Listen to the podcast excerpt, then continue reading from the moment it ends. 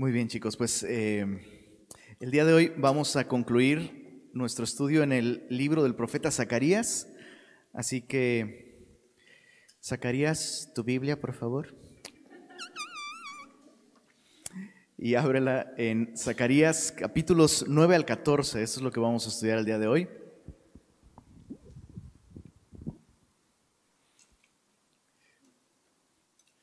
Oigan, y este, espero que no se les suba la cabeza, pero quiero felicitarlos por un lado y por otro lado agradecerles, eh, agradecerles el privilegio y la oportunidad que me dan de poder juntos cada miércoles estudiar estos libros.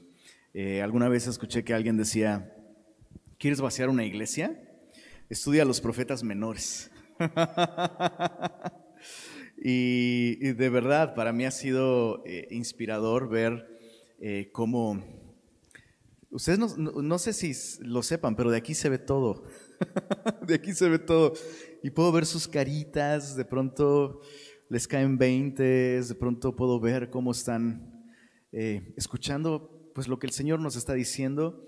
Y para mí es un, insisto, es un privilegio, es un honor, un gran desafío también pero eh, estoy muy agradecido con Dios que Dios nos ha permitido estudiar hasta aquí. Y sé que Dios va a seguir hablándonos. Estamos a punto de acabar el Antiguo Testamento, así que no le aflojemos el paso. Y pues bueno, vamos a poner este estudio en manos de Dios. Papito, gracias por tu palabra que es viva y que es eficaz y más cortante que toda espada aguda de dos filos el día de hoy venimos ante tu palabra con esta seguridad y también venimos conscientes de nuestra enorme necesidad, Señor, porque el camino del hombre es recto en su propia opinión el 99% de las veces, Señor, y no queremos hoy venir con la presuposición de que estamos bien. Queremos estar abiertos a la posibilidad de que tú nos exhortes, nos redargullas, nos corrijas y nos instruyas en justicia, Señor. Eres tú el que sabes, Señor. No somos nosotros, ni nuestro parecer, ni, nuestra sabiduría es suficiente para entender lo que sucede con nuestras vidas, Señor. Necesitamos de ti, de tu sabiduría, de tu palabra y tu consejo. Así que hoy venimos realmente, Señor, rendidos a la autoridad de tu palabra. Háblanos, Señor. Lo pedimos en el nombre de Jesús. Amén. Muy bien, recordemos que Zacarías es un profeta post-exílico, que significa que Zacarías está profetizando después del regreso de Judá a la tierra prometida, ¿verdad? Han pasado 70 años del cautiverio en Babilonia y la gente que ha regresado tiene una tarea adelante, la tarea de, ¿recuerdan? Edificar el templo. Y recordemos, por favor, que eh, si bien Dios no habita en templos hechos por manos humanas, ¿verdad? Porque el Señor es la tierra y su plenitud. Eh, sin embargo, a Dios le plació y era parte de su voluntad que el pueblo de Dios se relacionara con Dios a través de un templo en un lugar específico. Entonces, eh, para el pueblo de Israel específicamente, no cumplir con la tarea de edificar el templo prácticamente sería una manera de decir, pues, no ocupo a Dios, ¿no? No ocupo tener un lugar en el que yo pueda realmente conectar con Dios. Y pues bueno, muchos profetas, estudiamos hace algunas semanas justamente al profeta Ageo, como eh, les reprochó a, esta generación que por tantos años hubieran parado, ¿no? Por 16 años tuvieron en pausa este proyecto de restaurar el templo y edificar el templo. Pero Zacarías toma una eh, postura y una manera de, animar al pueblo muy distinta. Él no les reprocha que eh, sus casas están bien bonitas, bien artesonadas y el templo está desierto, sino lo que hace Zacarías es mostrarles una visión del Dios al que sirven y una visión del plan que este Dios tiene con este templo.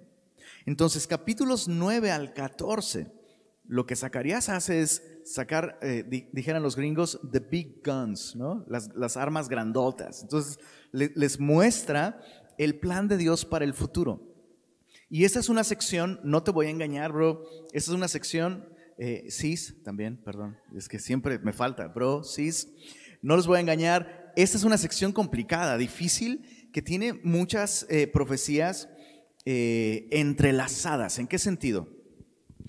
Recuerda que los profetas, cuando ven la venida del Mesías, están viendo como desde lejos, es, como si desde muy, muy lejos estuvieras viendo las montañas de Monterrey, desde afuera de la ciudad, desde muy, muy lejos. Desde tu perspectiva, incluso habría momentos en los que unas montañas se mezclan con otras y parecieran como que son la misma cosa, ¿no? Bueno, Zacarías está viendo desde lejos la venida de Jesús y él no sabe que está viendo la primera venida, su rechazo y después su segunda venida en gloria para reinar y establecer su reino de justicia. Entonces lo que vemos en estos capítulos 9 al 14 es simplemente esta visión de, hey, Dios va a enviar al Mesías y va a gobernar desde el templo en Jerusalén. Punto. Él no alcanza a ver que efectivamente el Mesías vendrá al templo que están edificando ahora, pero que ese templo va a ser destruido y van a pasar, pues hasta ahora han pasado más de dos mil años, ¿no? Y Jesús va a volver una segunda vez y va a vivir eh, eh, en Jerusalén, perdón, va a gobernar desde Jerusalén y va a haber un templo nuevamente. Entonces la perspectiva de Zacarías es esta, Dios va a enviar un Mesías y va a gobernar desde el templo en Jerusalén. No hay una mejor razón para edificar ese templo que ser parte de ese plan. O sea, esto es un sí o sí. El Mesías va a venir y va a gobernar desde el templo. Entonces, manos a la obra. Y esa, es, la, esa es la intención de esta sección. Más allá de los detalles sobre el milenio y eh, la batalla final del Armagedón, no sale Bruce Willis aquí, ya lo busqué en griego, en hebreo, no sale. Pero más allá de todos esos detalles, que hoy no nos vamos a enfocar en ellos, quiero que veas este cuadro. Edificar el templo el día de hoy me permite ser parte de algo que va a ser eterno. Ese es el mensaje de Zacarías en esta sección. Porque el plan de Dios es eterno, reinar eternamente desde, este, desde este lugar. Así que eh, con esto en mente, eh, vamos a ver distintas profecías eh, acerca de la venida del Mesías.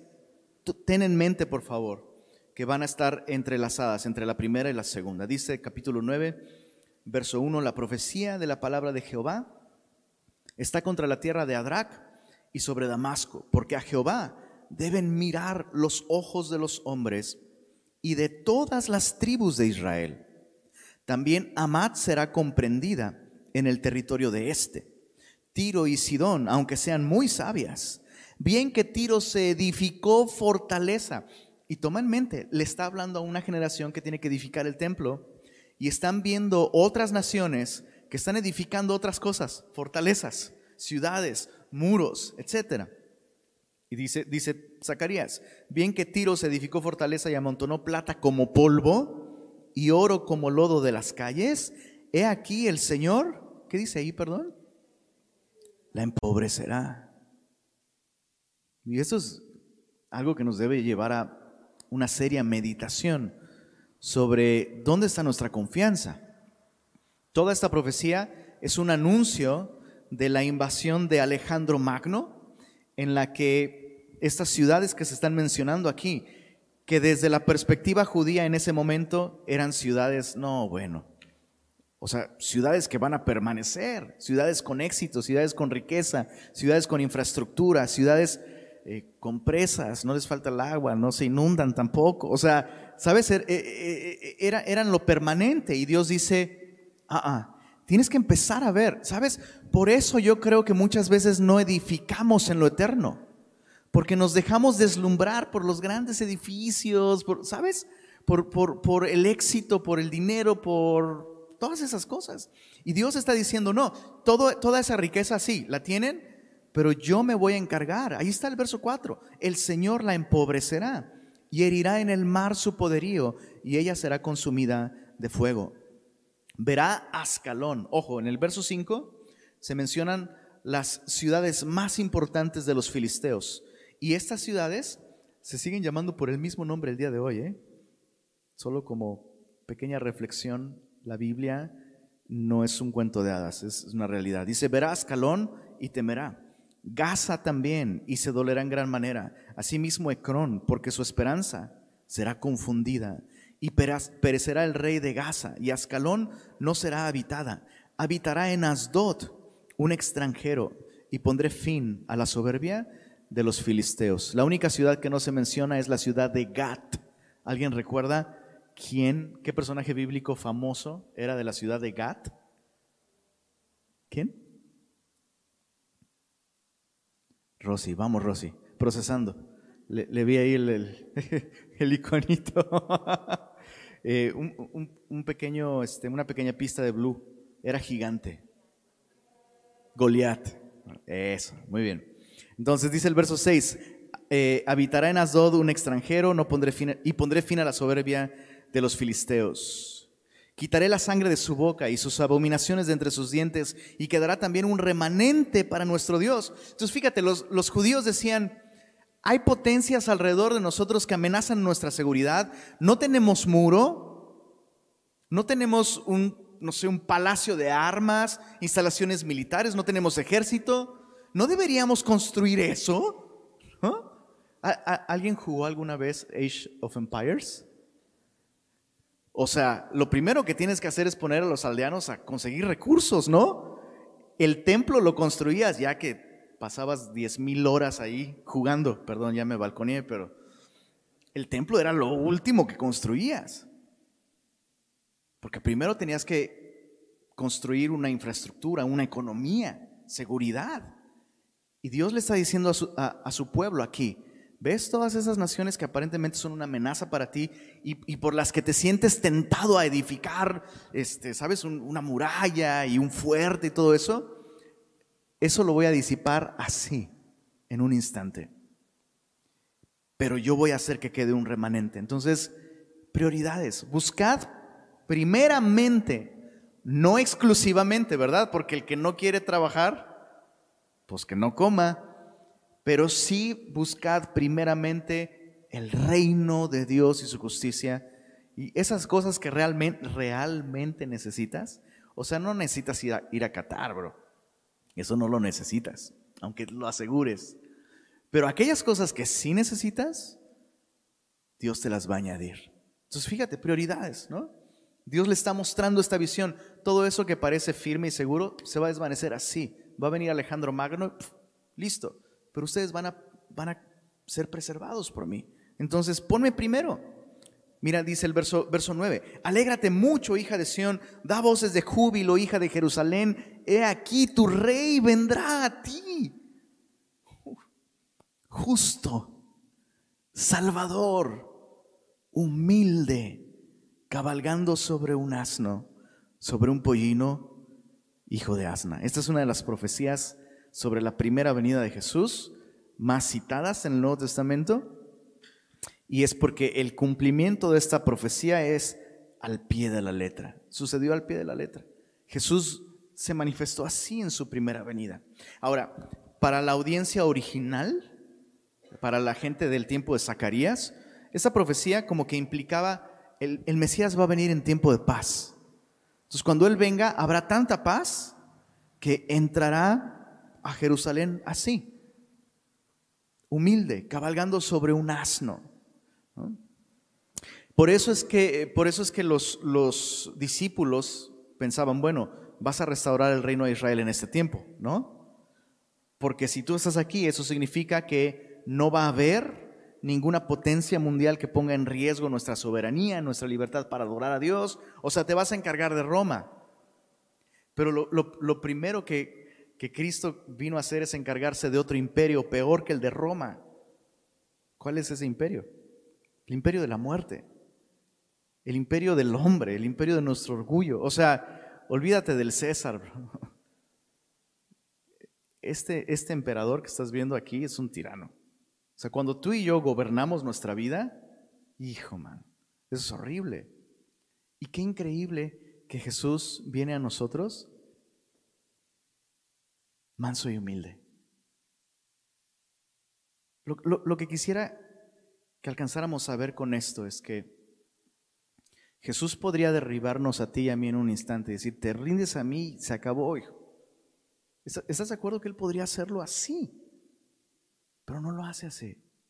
Entonces hay una lección aquí para nosotros, especialmente, insisto, especialmente hombres, hombres, especialmente hombres. Necesitamos seguir el ejemplo de Jesús y necesitamos asegurarnos de estar respondiendo al Señor. Él desea gobernarnos y traer esto, voces de júbilo, alegría, gozo, porque nunca el hombre es realmente más feliz que cuando Cristo gobierna su vida. Entonces ahí está, esa es la, primera profecía. En el capítulo 10 continúa esta visión de un remanente restaurado, gobernado por el Mesías, dice desde el verso 1, pedid a Jehová lluvia en la estación tardía. Jehová hará relámpagos y os dará lluvia abundante, hierba verde en el campo a cada uno porque los terafines, los terafines eran pequeños ídolos, eh, se creía que a través de ellos se podía tener contacto con los dioses, con los muertos incluso. Dice, los, los terafines han dado vanos oráculos y los adivinos han visto mentira, han hablado sueños vanos y vano es su consuelo. Por lo cual el pueblo vaga como ovejas. ¿Y qué dice ahí? Sufre porque no tiene pastor. Otra vez, ¿qué, ¿cuál es la necesidad más grande del hombre? Que, que Cristo le pastoree, que Cristo sea el gobernante. Recuerda que en términos bíblicos, pastor no significa alguien que se para y da discursos lindos que te pueden servir de algo, ¿no? Pastor, en términos bíblicos, y Jesús es el pastor, significa gobernante. Alguien que va al frente, alguien que te guía, alguien que cuida de ti. ¿Qué es lo que tú y yo necesitamos? Y probablemente recuerdas, ¿no? Al, leer esto, probablemente recuerdas que justamente este era el corazón de Jesús. Cuando vio al pueblo, la Biblia dice que lo vio así, disperso como ovejas que no tenían pastor. Verso 3, contra los pastores se ha encendido mi enojo y castigaré a los jefes, pero Jehová de los ejércitos visitará su rebaño, la casa de Judá, y los pondrá como su caballo de honor en la guerra. De él, esto, esto es de su rebaño, del rebaño de Dios. El rebaño sagrado, no son las chivas, son su pueblo. Los judíos, dice, de él saldrá la piedra angular. Y tú y yo sabemos de quién está hablando, ¿verdad? Está hablando de Jesús, la salvación viene de los judíos. De él saldrá la piedra angular, de él la clavija, de él el arco de guerra, de él también todo apremiador. Lo que Dios está diciendo es, mi pueblo ahorita pareciera que no tiene pastor, voy a enviar al pastor y cuando el pastor esté guiando a mi pueblo, mi pueblo será como caballo de honor en la guerra. O sea, ahorita el pueblo parece débil, vulnerable, el pueblo está cansado, el pueblo está desanimado, como que no saben, pues, y, si podremos, no podremos. Y, Zacarías está mostrándoles esta visión. Hey, o sea, perdón por el ejemplo, pero te, estás viendo como débil y como que no vas a poder. Y mientras tú confíes en el Señor y dejes que Él dirija tus pasos el día de hoy, Él te va a poner como caballo de honor. O sea, imagínate no sé, perdón, perdón, perdón por, la, por, la, eh, por el ejemplo, pero no puedo con esta canción de cansado del camino y mi armadura destartalada, ¿no? ¿Eso qué? O sea, Dios nos ha dado sus recursos, Dios nos ha dado su fuerza, es su plan, es su gracia. Tú y yo solo debemos depender de Él. Tú y yo sabemos que no podemos, ¿verdad? Eso ya está claro. ¿para qué tirarnos al piso con que, ay, pobre de mí? Nos ha llamado a hacer algo. Y dice aquí el Señor, los voy a poner como caballo de honor en la guerra. ¿Cuál armadura destartalada? ¿Cuál cansado del camino? Bro, párate, edifica. El Señor va a enviar piedra angular. Y de él saldrá la clavija, de él el arco de guerra, de él también todo apremiador. La idea es un opresor. La palabra literal se puede traducir como opresor, pero eh, se está refiriendo a gente de su pueblo que tenga el poder y la autoridad de gobernar sin oposición, sin resistencia. Verso 5, serán como valientes que en la batalla huellan al enemigo en el lodo de las calles y pelearán porque Jehová, ¿por qué, perdón? Jehová estará con ellos. Y los que cabalgan en caballos serán avergonzados. O sea, todos, todas estas ciudades Gad, Ascalón, Ecrón, Tiro, Sidón, con su poderío, su, o sea, estos confían en carros y aquellos en caballos, más nosotros, del nombre de Jehová nuestro Dios, tendremos memoria. Ellos se van a avergonzar de su tecnología porque pusieron su esperanza en eso.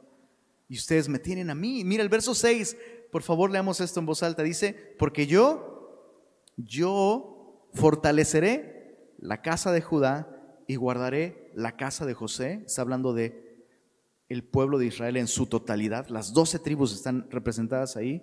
Y los haré volver, porque de ellos tendré piedad. Por favor, mira esto. Dice, y serán como si no los hubiese desechado, porque yo soy Jehová su Dios y los oiré. O sea, Dios promete una restauración tal que dice Dios, será como si nunca hubieran pecado. Y, eso es exactamente lo que tú y yo tenemos en Cristo. O sea, no, no sé tú, pero para mí esto son buenas noticias. O sea, Dios, Dios me ve. Dios, la, verdad sí es increíble, sí es increíble de verdad. Pero Dios me ve como si nunca hubiera pecado. Y del mismo modo Dios te ve a ti si estás en Cristo, si has confiado en Cristo. Aquellas cosas de las que tienes remordimiento, culpa, que tú sabes, ¿no? nadie te tiene que, eh, ni tú te puedes dorar la píldora con ciertas cosas porque sabes que están mal. Dios dice, si tú simplemente confías en mí y dejas que yo haga la obra en ti, será como si nunca. Ahora, yo, yo sé que el día de hoy No sé, tal vez me ves y dices, ay, bueno, pues tú, no manches, seguro tú siempre has caminado con Dios acá, súper chido. Nel, bro, no.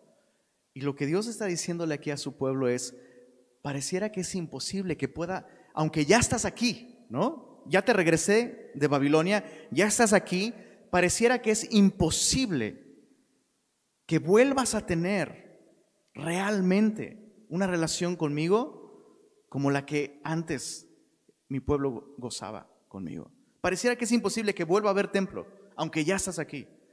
Y hay, hay momentos así, yo los he vivido, yo sé que tú también los has vivido, pero te va a dar pena levantar la mano. Pero sé que has vivido momentos en los que tú dices, la he regado tan gacho, me he alejado tanto del Señor, que me conformo con, pues aquí de lejos mirar, Señor. No, y pues, uy, el primer amor, no, nunca podría volver a tener un tiempo así, ¿no? Y Dios dice, si tú confías en mí y te pones a hacer lo que hoy te mando a hacer, el resultado será que yo te voy a fortalecer y será como si nunca, o sea, te vas a reír de tu primer amor. Vas a tener una mejor relación. Lo que quiero decir con esto es que nuestro mejor momento con Dios siempre puede ser hoy. Eso es lo que Dios está diciendo aquí. ¿Cuál fue tu mejor momento con Dios? Piénsalo. Porque todos, pues sí, todos tenemos esa, luna de miel, ¿no? Dices, no, pero ya pasó. Y el Señor dice, no, lo mejor siempre está por venir conmigo. Tu mejor tiempo conmigo puede ser hoy. Ponte a edificar. Ponte a edificar. Pero falta mucho por hacer. Tú no te preocupes por eso. El que comenzó en vosotros la buena obra, la perfeccionará. Tú solo ponte a edificar. ¿Cómo edificamos? Escuchando su palabra, poniéndola por obra, dependiendo de Él a través de la oración, siendo sensibles a la dirección de su espíritu. Esas cosas sencillas que dices, ¿esto de qué me sirve? Tú ponte a edificar y yo te voy a fortalecer. Será como si nunca hubieras pecado. Será como si nunca hubieras sido desechado. E, esa es la restauración. Así nos restaura el Señor. Me encanta.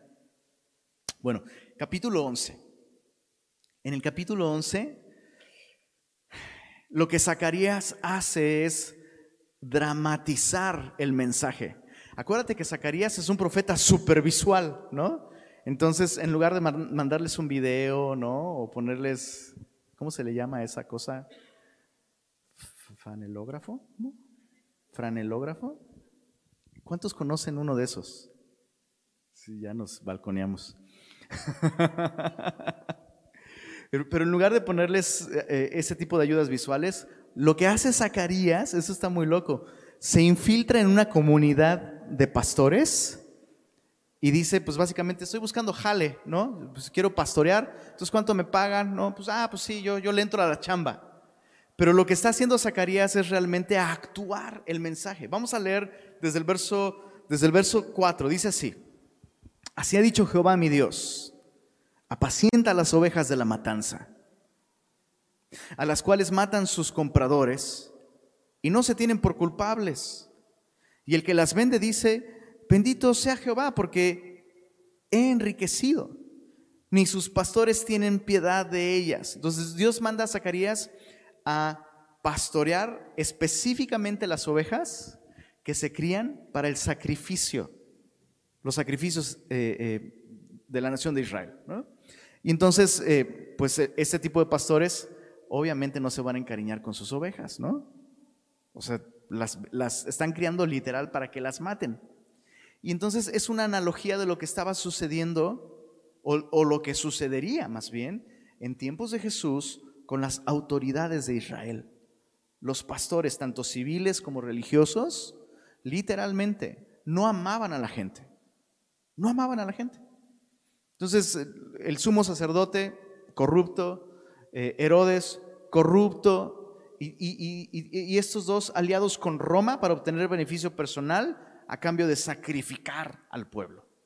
Entonces es una profecía que habla sobre eso. Pero mientras, ahí está Zacarías pastoreando, chambeando ahí con esos pastores. Dice verso 6, por tanto, no tendré ya más piedad de los moradores de la tierra, dice Jehová, porque he aquí yo entregaré los hombres cada cual en mano de su compañero y en mano de su rey, y asolarán la tierra y yo no los libraré de sus manos. Entonces, esta profecía tiene el propósito de transmitir este mensaje, que Dios va a enviar al buen pastor. El buen pastor es Jesucristo. Pero ¿qué es lo que hará la nación de Israel con el buen pastor? Literal, las palabras literales del pueblo fueron, no queremos que éste gobierne sobre nosotros, no tenemos más rey que César. ¿Recuerdas? Crucifícale. No tenemos más rey que César. Entonces es lo que está diciendo aquí. La nación rechazará a, su verdadero rey, a su buen pastor, y entonces Dios no tendrá más piedad y los entregará, dice, los entregará en mano de su rey, en este caso, un rey perverso que es el César. En el año 70, después de Cristo, después de haber rechazado al verdadero pastor, la ciudad fue destruida el pueblo fue dispersado una vez más. Eh, dice el verso 7, apacenté pues, ¿no? regresando a lo que hizo Zacarías para transmitir este mensaje, apacenté pues las ovejas de la matanza, esto es, a los pobres del rebaño, y tomé para mí dos callados, no se refiere a dos personas que guardan silencio, sino son dos instrumentos, ¿no? Dos, dos varas, e, e, eran un instrumento muy útil para los pastores. Tomé dos callados, al uno puse por nombre gracia o belleza, tal vez tienen algunas de sus traducciones, si tienen otra traducción, es lo mismo. Y al otro, ataduras. Y yo sé que para nosotros ataduras es como algo negativo, pero la idea aquí es positiva. La idea es de algo unido, algo bien unido que no se puede separar. ¿no? Entonces, mira, gracia o belleza y unión. Y solo como un pequeño paréntesis, esa es la manera en la que el hombre puede reunirse con Dios, a través de la gracia. No es a través de los esfuerzos humanos. Es la gracia primero y la atadura, la unión después. Pero bueno, dice, y apacenté las ovejas. ¿Y cómo te fue, Zacarías? ¿Qué tal estuvo el jale? Mira el verso 8.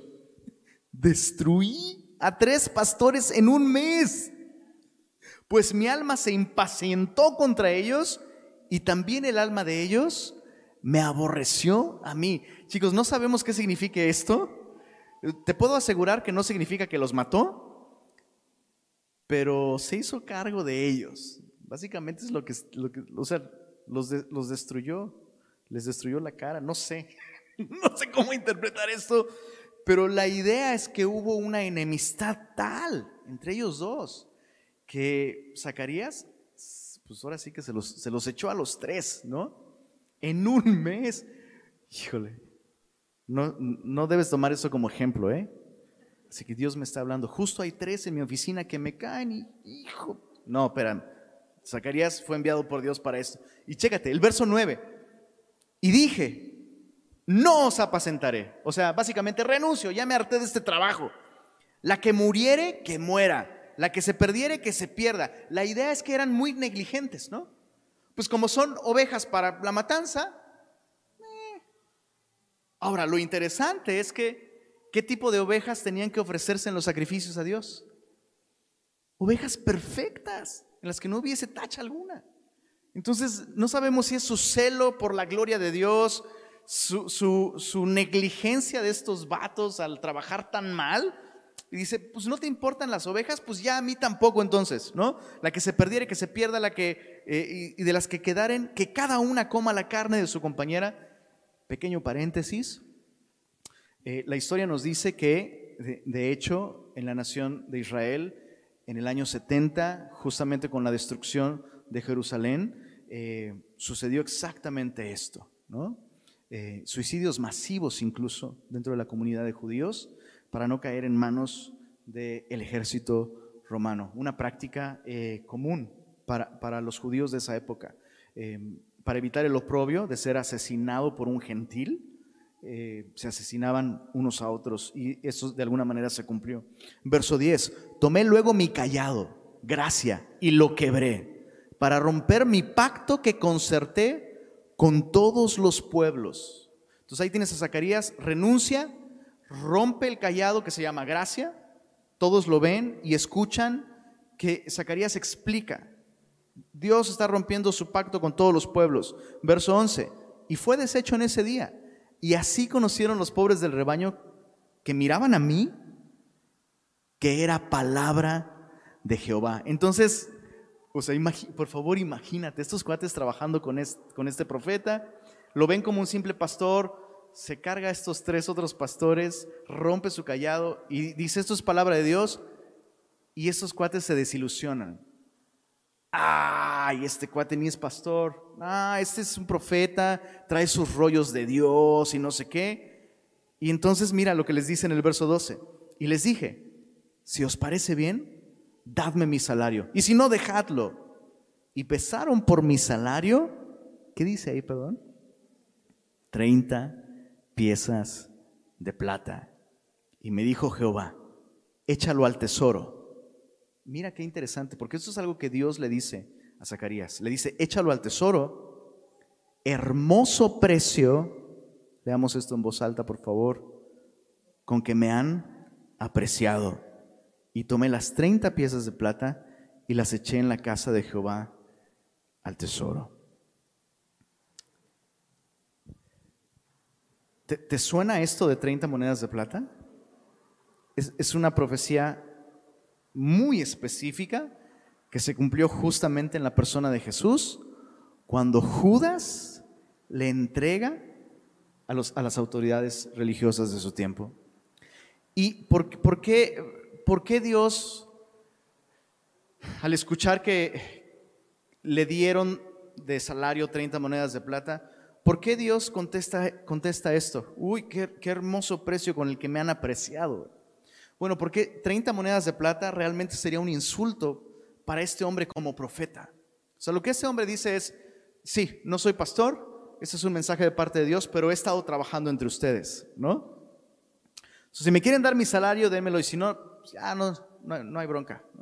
Y entonces lo que hacen ellos en respuesta es darle 30 monedas de plata. No sé si tú lo recuerdas, pero en la ley, en Éxodo capítulo 21, verso 32, Éxodo 21, 32, la ley incluye un mandamiento con respecto a si alguien tiene un, tiene un animal y acornea o daña o lastima al esclavo ajeno, y ese esclavo ya no puede trabajar o muere, tenías que pagar 30 piezas de plata.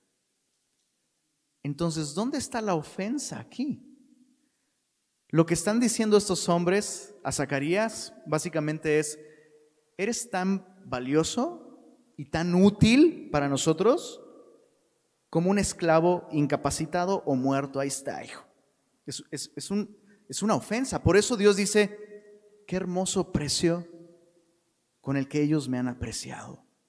O sea, Zacarías, tu presencia entre ellos básicamente era mi presencia entre ellos y el rechazarte a ti realmente significa que están rechazándome a mí.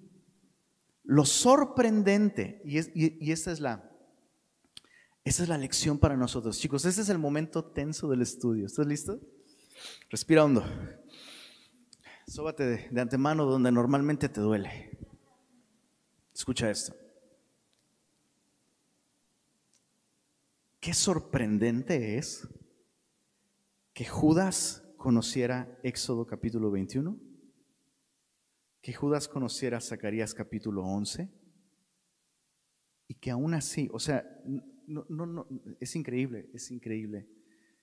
Imagínalo haciendo el trato con los sacerdotes, imagina lo que escucha, una, dos, tres, o sea, insisto, esta cifra 30 monedas de plata es muy claro, es un, esclavo muerto o inútil. Y me imagino a Judas preguntando cuánto me van a dar por ese carpinterucho. Te vamos a dar 30 piezas de plata. Padrísimo. ¿What? Imagino el el sonido de las... O sea, Judas, por miles de años Dios te advirtió, desde hace miles de años Dios te advirtió sobre esto. Desde Éxodo capítulo 21. Zacarías capítulo 11, Dios te está advirtiendo. Lo que estás haciendo es menospreciar a Dios mismo. Y quiero que medites en esto. ¿Qué pasó con Judas? O sea, ¿qué se necesita para, ¿sabes? Él comenzó a seguir a Jesús, comenzó a trabajar con Jesús. Judas prácticamente era la mano derecha de Jesús. ¿En qué momento pasó de ser la mano derecha y el tesorero a ser la persona que lo traiciona? Y, yo, yo veo algunas, algunas pistas aquí de qué pasó con Judas. Y es, solo es una propuesta, medítalo por favor. Yo estoy convencido de que, de que Judas se desilusionó de Jesús. Estoy convencido de que Judas se desilusionó. Estoy convencido de que Judas incluso se molestó con Jesús. Y que Judas se veía a sí mismo incluso como el traicionado. Jesús, yo estaba esperando que tú vinieras y resolvieras todas estas cosas que están mal, que sacaras a Roma de aquí, que nos des libertad, independencia una vez más, economía. Y ahora resulta que tu reino no es de este mundo. O sea, Jesús, por ahí hubieras empezado. Tú me defraudaste a mí, Jesús. Entonces el día de hoy, como tú no estás haciendo lo que yo esperaba que tú hicieras, no me sirves. ¿Y sabes qué estoy dispuesto a cambiarte? ¿Qué? Ya, 30 monedas de plata. Padrísimo, va. Entonces, chicos, lo que, lo que a mí me aterra con esto es que muchas veces nosotros nos desilusionamos con Jesús también. No digas que no, bro, por favor. Por favor, no vayas hacia esa dirección. No, yo no. Bro, porque sus pensamientos no son nuestros pensamientos. La Biblia lo, dice. Mis pensamientos no son tus pensamientos. Los míos son más altos que los tuyos como los cielos de la tierra. Tú y yo no pensamos igual. Pero en algún momento Judas, en, en lugar, escucha esto, en lugar de reconocer, oye Jesús, me parece que mis expectativas sobre ti no son las correctas. No entiendo esto. Yo, yo pensaba que tú me ibas a dar una familia feliz, me ibas a dar salud, me ibas a dar éxito, me ibas a dar lo que sea. Ayúdame a entender, Señor. Pero todo comienza con reconocer. Reconocer. Lo que quiero decir con esto es que si estamos decepcionados con Jesús, y en algún momento todos lo estamos, pero no es Él el problema. Ahora sí que el problema no, no es Él, el problema somos nosotros. Chicos, ¿tiene sentido lo que estoy diciéndoles? No llegó la sanidad, no llegó el esposo, no llegó la familia, no llegó el trabajo, no llegó el ministerio, no llegó aquello que tú pensabas que Jesús te debía. Y el problema está justamente en eso, en pensar que Él me debe algo a mí. Y es más común de lo que yo quisiera reconocer, pero es, muy, es muy común que haya cristianos incluso enojados con Jesús por no cumplir sus expectativas. No te condenes por eso, pero no lo ocultes. No lo niegues. Es mejor admitirlo y en arrepentimiento venir a Jesús. O de otra manera, escucha esto, si tú, si tú estás justo el día de hoy decepcionado con Jesús, hasta molesto con Jesús, no cometas el error de Judas.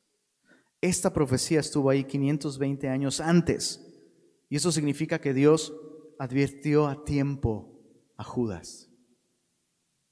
Dios le advirtió con mucho tiempo a Judas, cuidado Judas, no vayas hacia allá.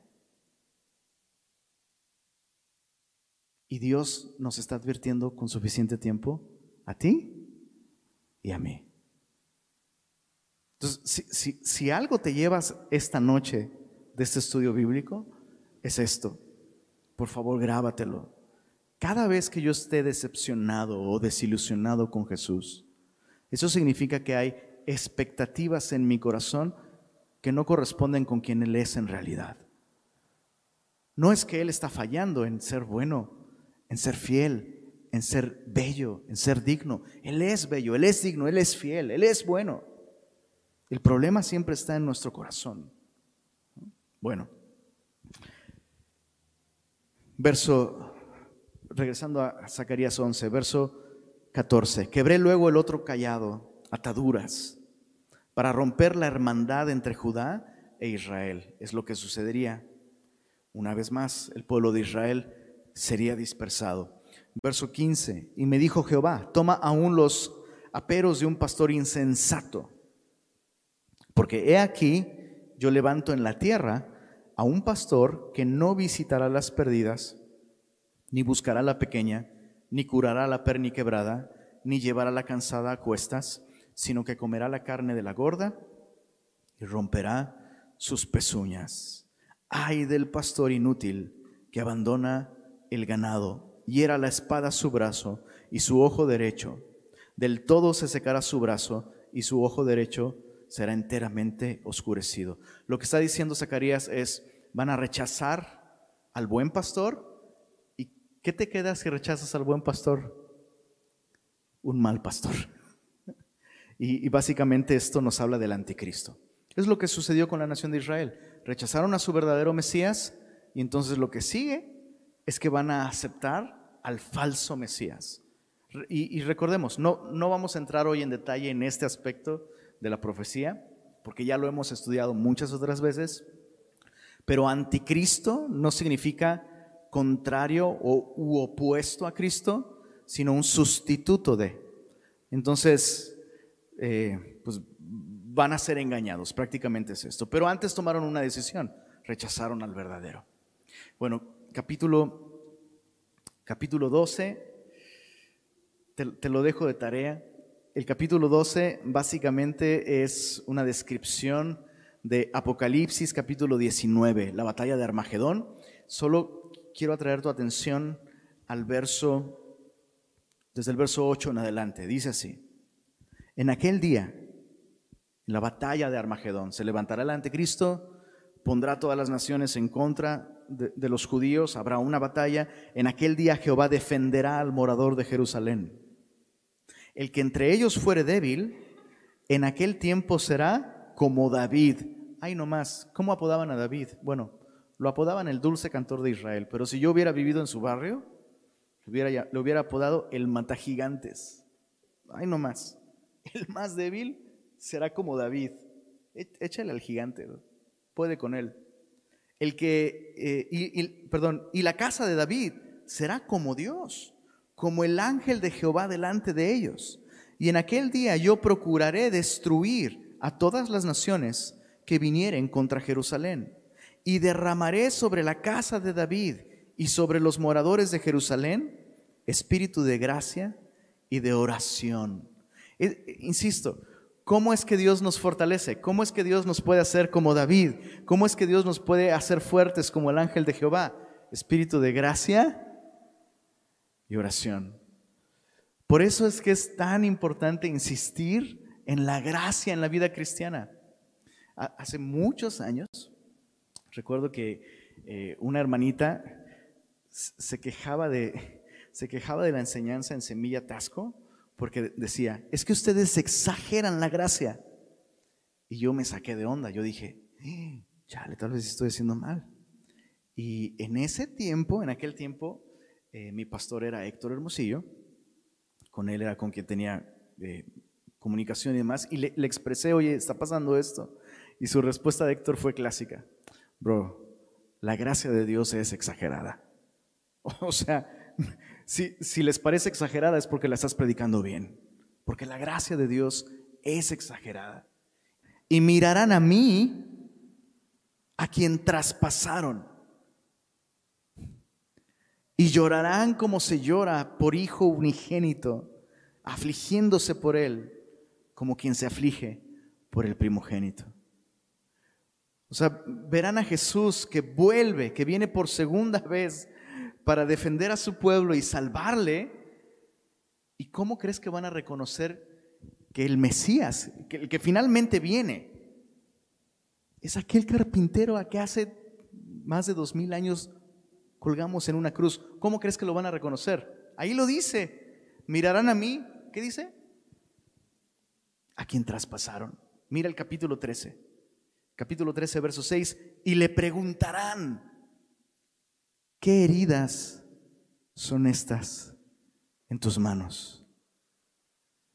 Y él responderá, y esa respuesta es brutal, con ellas fui herido. ¿Qué dice ahí? en casa de mis amigos. Qué impresionante. Qué gracia tan impresionante. O sea, la enemistad, escucha esto. La enemistad no está, no está de su lado hacia nosotros. ¿Quiénes son los enemigos aquí? ¿Quiénes son los villanos aquí? Nosotros. Sin embargo, Él nos ama como a un amigo. Eso es increíble. Mira el, verso, verso 4 del capítulo 14. Verso 4 del capítulo 14 dice, y se afirmarán sus pies en aquel día sobre el monte de los olivos. Entonces Jesús regresa, salva a Israel en la batalla del Armagedón, lo reconocen por sus manos perforadas. Pudiera hablar mucho de eso, pero ¿No, te parece sorprendente que el bendito Hijo de Dios, por la eternidad, por la eternidad, va a llevar en sus manos, en su costado, en su cabeza, en sus pies, las marcas de su sacrificio por nosotros? O sea, tú y yo nos preocupamos porque nos exprimimos mal un barro y nos queda la marca, ¿no? Cuando te mueras se, va a desaparecer, no te preocupes. Pero el Señor ha escogido mantener esas heridas por la eternidad. Jesús no está avergonzado de sus heridas y Jesús no las tiene ahí para recriminarnos nada, sino para recordarnos cuánto nos ha amado. ¿Cuánto nos ha amado? Entonces otra vez, pensando en esta audiencia original, lo que Zacarías está diciendo es, la razón para edificar es que Él va a entregar su vida por nosotros. Será rechazado por nosotros y aún así Él va a perseverar en buscarnos. ¿Cuánto más nosotros deberíamos perseverar en buscarle? Perseverar en servirle, porque Él va a perseverar en amarnos, en perdonarnos, en buscarnos. Dice el verso 4, perdón, regresando al capítulo 14, se afirmarán sus pies en aquel día sobre el monte de los olivos. Qué increíble. Que está frente de Jerusalén al, al, oriente. Y el monte de los olivos se partirá por en medio hacia el oriente y hacia el occidente, haciendo un valle muy grande. Y la mitad del monte se, se apartará hacia el norte y la otra mitad hacia el sur. Verso 8. Acontecerá también en aquel día que saldrán de Jerusalén aguas vivas, la mitad de ellas hacia el mar oriental y la otra mitad hacia el mar occidental, en verano y en invierno. Entonces Jesús regresa, vence al enemigo y entonces pone sus pies, eso va a ser maravilloso, cuando por fin ponga sus pies en el monte de los olivos, lo cual es muy significativo porque la última noche, antes de ser crucificado, él agonizó allí. Agonizó, o sea, su, su, corazón se partió ante el llamado que Dios le estaba haciendo de entregar su vida. Y cuando Él regrese en gloria, pondrá sus dos pies ahí y, y en esta ocasión el, el, monte de los olivos se va a partir y va a haber un cambio en la topografía del lugar y el agua del mar Mediterráneo va a conectarse con el agua del mar muerto. Y entonces el mar muerto ya no va a estar muerto, va a estar vivo.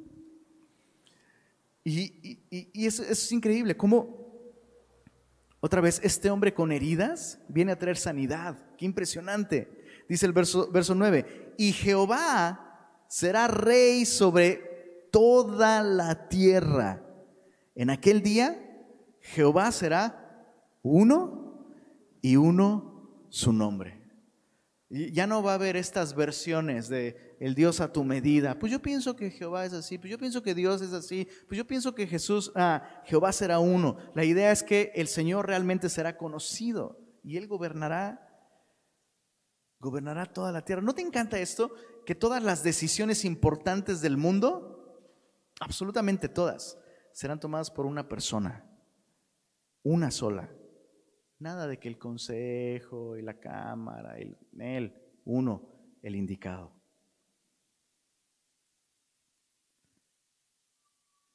Debo confesarte que a mí me atrae mucho el modelo de la monarquía. O sea, la idea de un rey es maravillosa. Nada más hay que asegurarse que sea el rey correcto. Y este será el rey correcto. Bueno, verso, verso 16, terminemos leyendo esto. Dice, y todos los que sobrevivieren de las naciones que vinieron contra Jerusalén, o sea, va a haber, probablemente va a haber naciones que desaparezcan, no sabemos, pero los que sobrevivan, dice, subirán de año en año, ¿para qué?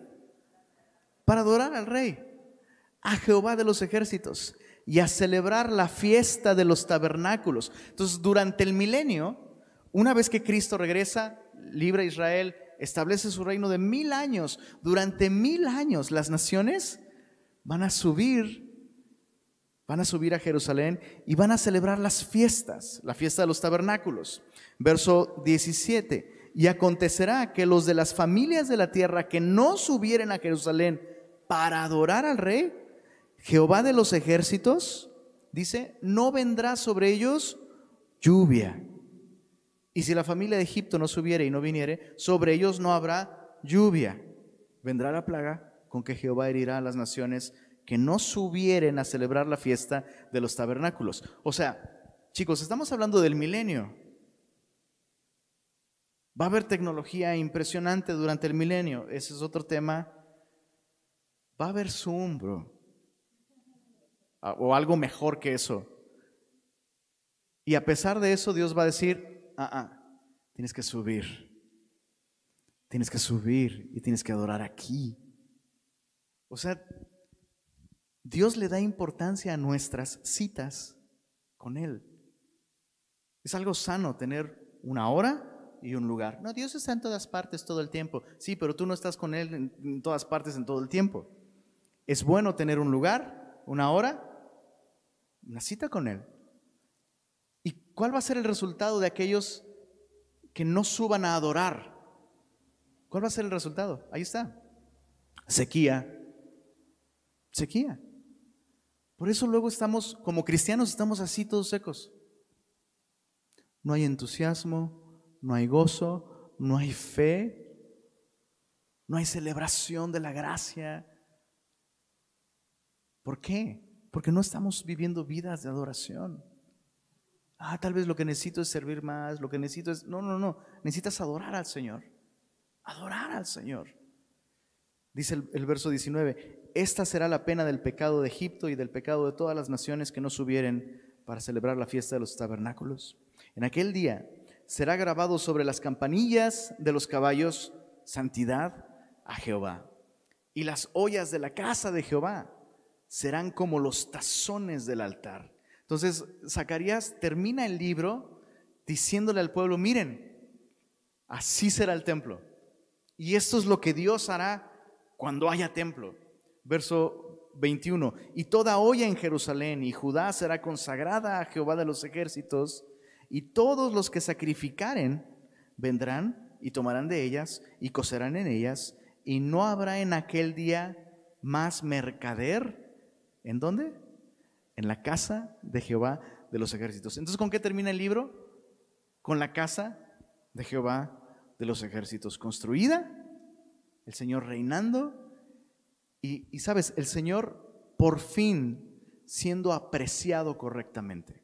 No como estos pastores que valoraron la influencia de Dios a través del profeta, la bendición de Dios a través del profeta en 30 monedas de plata. No, ya nada va a competir con Dios en aquel tiempo. Ni siquiera, ni siquiera el jale, bro. Ahí dice, no habrá mercader en la casa de Jehová los ejércitos. El Señor será adorado y esto hará que la tierra fructifique. O sea, las tierras van a producir y van a tener recursos, y van a tener agua, y van a tener fruto, y van a tener alimento, como una consecuencia de qué? ¿De sus planes económicos? No, de adorar al Señor.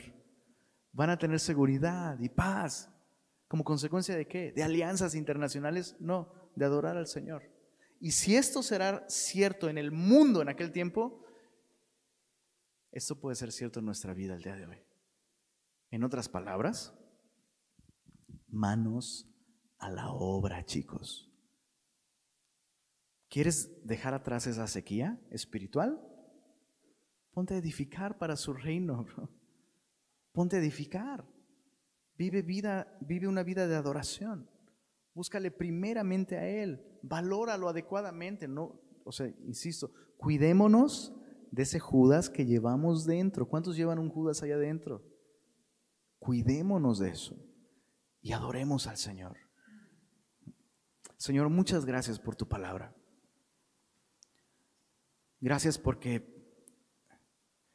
pudiendo simplemente darnos, darnos mandamientos y órdenes, te ha placido mostrarnos tu plan. Y Señor, estoy seguro que esto trajo mucho aliento a tu pueblo en su momento. Y hay lecciones para nosotros aquí también porque tú nos has hecho parte de tu reino, Señor.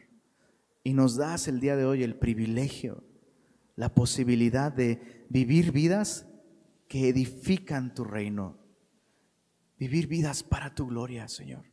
Y sí, hay desafíos a nuestro alrededor en el presente, como tu pueblo los tenía en ese tiempo. Hay desánimo, hay dudas, hay falta de perspectiva. Pero tu palabra nos muestra, Señor, aquello que invertimos en tu plan y para tu gloria será eterno. No permitas que nos dejemos asombrar, Señor, por, por Tiro, por Sidón, por Gad, por Ecrón, por su, poder militar, por, por su economía. Señor, no dejes que nuestro corazón se enganche con esas cosas. Permítenos, por favor, vivir para edificar tu casa, para hacer tu voluntad, Señor. Gracias por permitirnos ser parte de tus planes, Señor. Te damos el honor y la gloria a ti. Amén.